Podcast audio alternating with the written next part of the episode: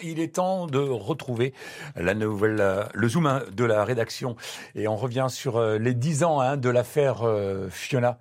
Oui, le 12 mai 2013, la petite Fiona était déclarée disparue par sa mère Cécile Bourgeon, un mensonge qui a été révélé quelques mois plus tard. Mais ce 12 mai 2013 restera à jamais dans la mémoire de certains Clermontois, Olivier Vidal. La nouvelle de cette disparition plonge la ville dans une vraie paranoïa. Avec cette question, y a-t-il un prédateur, et notamment dans le secteur de Montjusé, capable d'enlever des enfants en bas âge? Il y a cette mère en plein désarroi devant les micros. Le numéro de Cécile Bourgeon trompe tout le monde, ou presque. Je lance un appel à tout le monde, tous les Clermontois, tous, tous ceux qui peuvent nous aider. C'est vraiment un appel au secours. Et puis, ben, voilà, c'est le but, c'est de retrouver Fiona, c'est tout. Seuls les enquêteurs n'y croient pas, mais laisse Cécile Bourgeon tranquille. Elle va bientôt accoucher. Elle est alors enceinte de Berkane Maclouf. Le couple vit dans un appartement à quelques dizaines de mètres de Montjusé, rue Goncourt.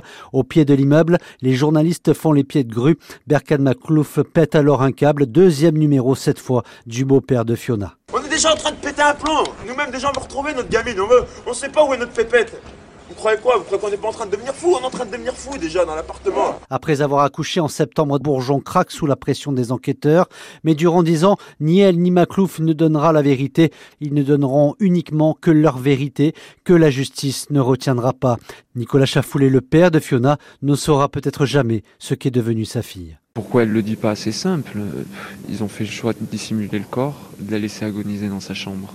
Et l'affaire Fiona, c'est surtout ce couple infernal, Cécile Bourgeon et Barkhane Maclouf, la mère et le beau-père de Fiona. Maclouf, le prince violent, toxicomane, débarquant dans la vie d'une Cécile Bourgeon sans aucun repère. Un amour dévorant et dévoré par l'héroïne notamment. Un couple soudé par la drogue et par le mensonge après la mort de Fiona. Pendant de longues années, le couple a résisté. Lors du premier procès, on parle même d'un pacte de non-agression qui empêche la vérité d'éclater. Mohamed Kanifar, l'avocat de Berkane Maclouf. Il est plein d'humanité pour euh, Cécile euh, Bourgeon. Il va au-delà du souci euh, d'assurer sa propre défense lors des deuxième et troisième procès, le pacte résiste difficilement. Les deux accusés se réfugient dans l'amnésie et assurent être incapables de dire où se trouve le corps de Fiona. La Cour et les observateurs s'agacent face au mur de mensonges. Antoine Portal est l'avocat des comités Alexis Danan, protection de l'enfance. L'amnésie n'est absolument pas euh, crédible. Que les deux cumulativement ne s'en souviennent pas, ça défie les lois de la probabilité. Le pacte volera en éclats au cours de l'ultime procès Bourgeon, montrant son vrai visage manipulateur à côté d'un Maclouf shooté aux médicaments et complètement dépassé. La vérité ne sortira pas pour autant.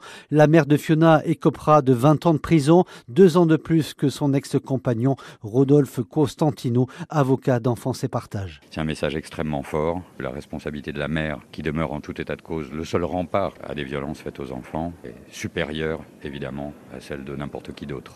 Les 10 ans de l'affaire Fiona à retrouver bien sûr en direct sur francebleu.fr.